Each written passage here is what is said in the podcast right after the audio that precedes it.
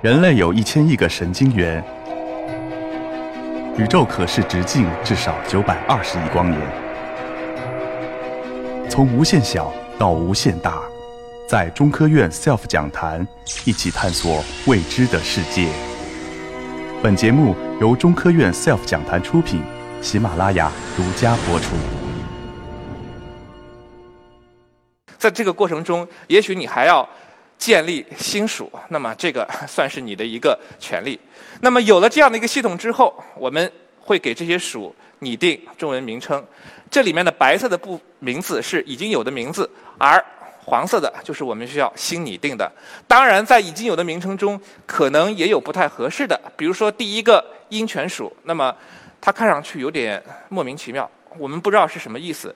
那么在这种情况之下，我们会从已有的名字中再选择一个。更合适的，比如说这个黑皮南鼠，看上去就更像一个植物的名称。所以最终，对于这个系统树所反映的山茱萸科来说，这个就是我们最终确定的分类系统以及每个属的名字。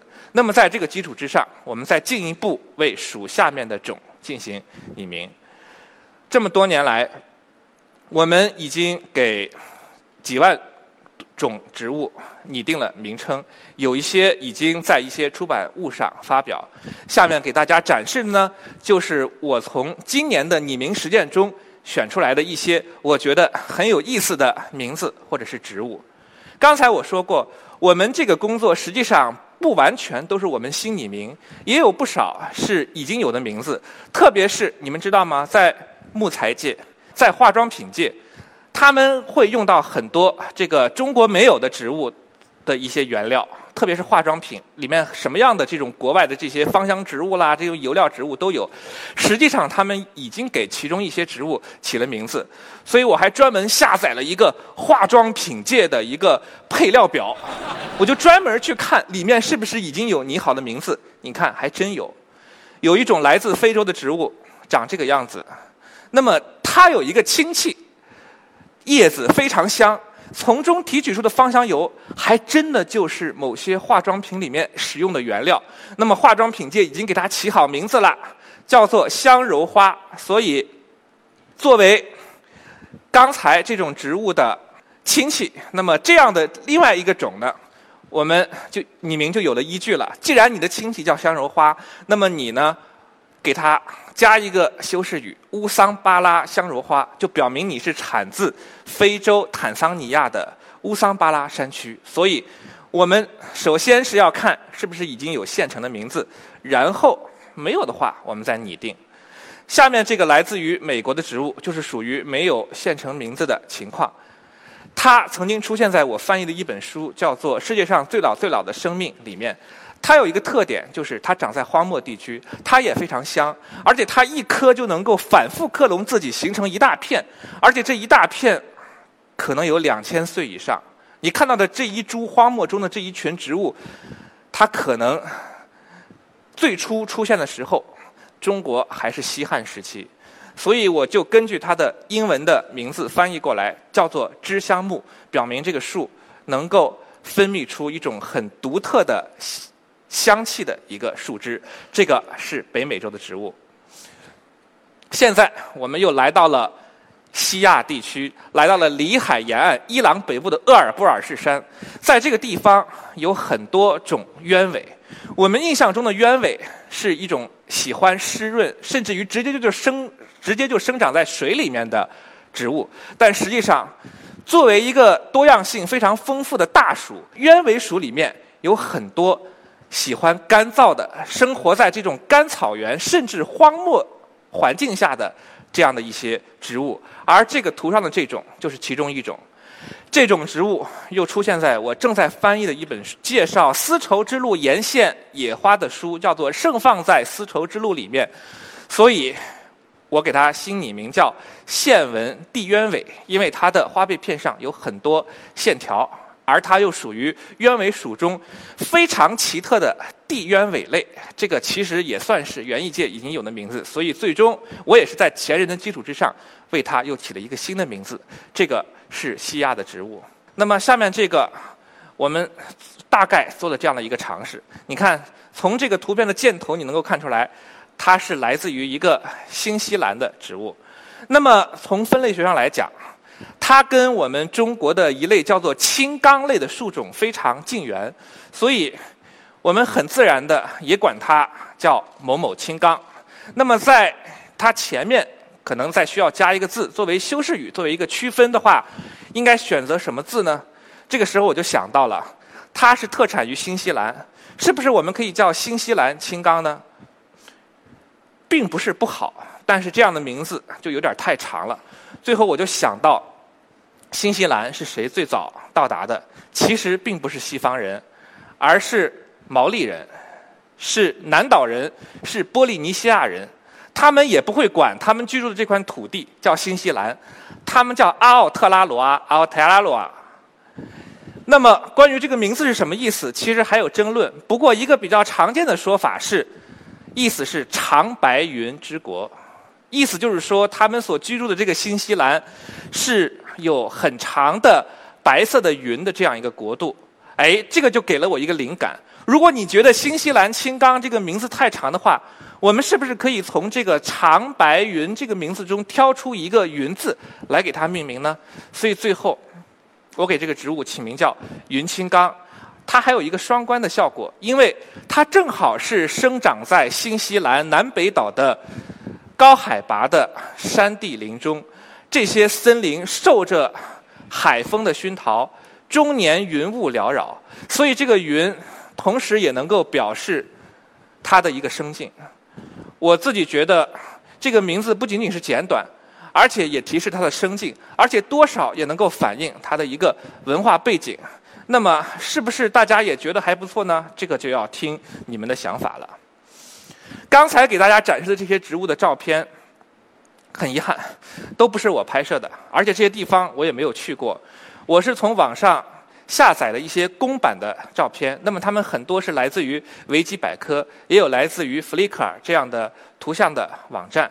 但是我自己也确实去过一些地方，比如说我今年才刚从英国回来，那么在英国最大的植物园秋园，它里面就种植了很多世界各地的有趣的植物，比如说这个花，看上去很美丽，但是你简直想象不到它居然是一种水仙。我们一般说水仙，总会觉得它这个花里面还有一个杯子状的结构，我们叫做复冠。但是这样的一种水仙产自于地中海沿岸，它就是很另类，它没有这样的一个杯子状的，在植物学上叫做复冠的结构。所以最后给它命名的时候，也掉了点书袋吧，叫做无冕水仙，因为冠冕差不多的意思是吧？你叫无冠水仙，这个还有点问题，因为在植物学上，冠往往就特指花冠了，但是它这个花还是有嘛，这个花冠就是花被片嘛，它还是有的，所以我们就换一个同义字，叫做冕，而这个无冕刚好也是汉语中一个现成的词汇。这个名字出来之后，同样拍到这个名字的一个朋友也说，哎，好像挺不错哎，那么我自己好像也有点得意吧。我们离开欧洲，我们再前往下一个国度——非洲。我自己去的地方还是比较少，但是跟我一起进行这个世界植物拟名工作的有一个很好的朋友，叫做刘斌，他是中科院植物研究所的助理研究员。他去过的地方可就多了，而且也是业界公认的野外大师。非洲就去过好几次，这个就是他在肯尼亚沿岸的一个。半岛上拍摄的一种植物，而它哎非常巧，又出现在我翻译的另一本书，叫做《醉酒的植物学家》里面。这种植物在当地传说啊，它的果子成熟之后落地会发酵，大象吃了这些发酵的果子会醉倒。所以当时我在翻译这本书的时候，就根据这个传说给它拟名叫象李，因为它的果实有点像李子，而它据说又有这种能够让大象醉倒的。这样的一个习性，虽然据说这只是传说，但实际上并不太可能。当我翻译完这本书之后，我一直没有见到这个植物的真身。而当刘冰去了非洲之后，我才终于看到了曾经出现在我笔下的这样一个植物的真身。说实话，我自己也挺激动的。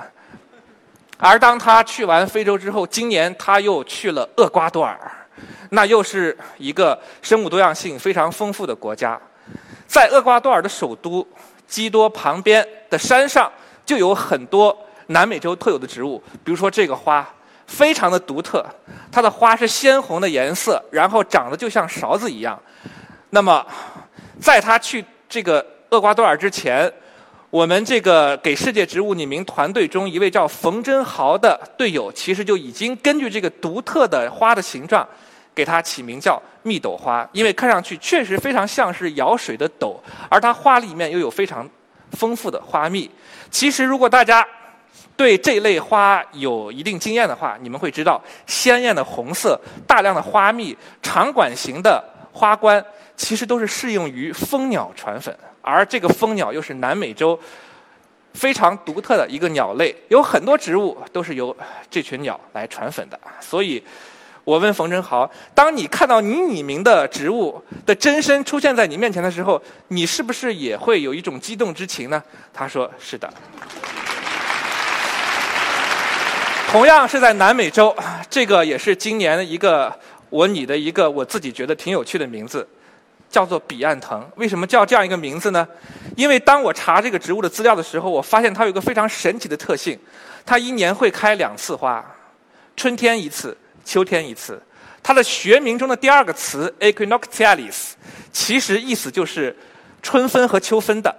所以当时给它命名的人其实就已经注意到了这一点。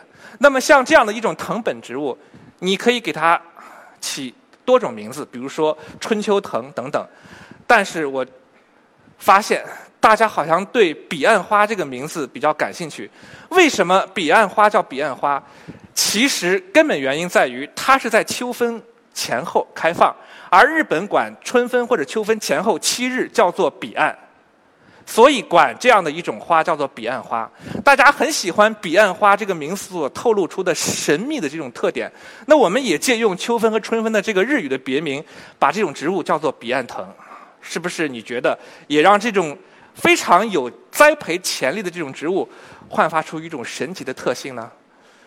到这里我已经给大家介绍了七大洲的植物，实际上连南极洲都有它独特的植物，这种叫做南极七菇，它就是南极所特有的两种被子植物之一。另外一种叫做南极发草，这个名字也是我拟定的。我不知道我这一生是不是有机会去南极去见这两种植物。但是，至少我能够通过这个名字来给大家传达南极也有丰富的植物多样性的这样一个信息。所以，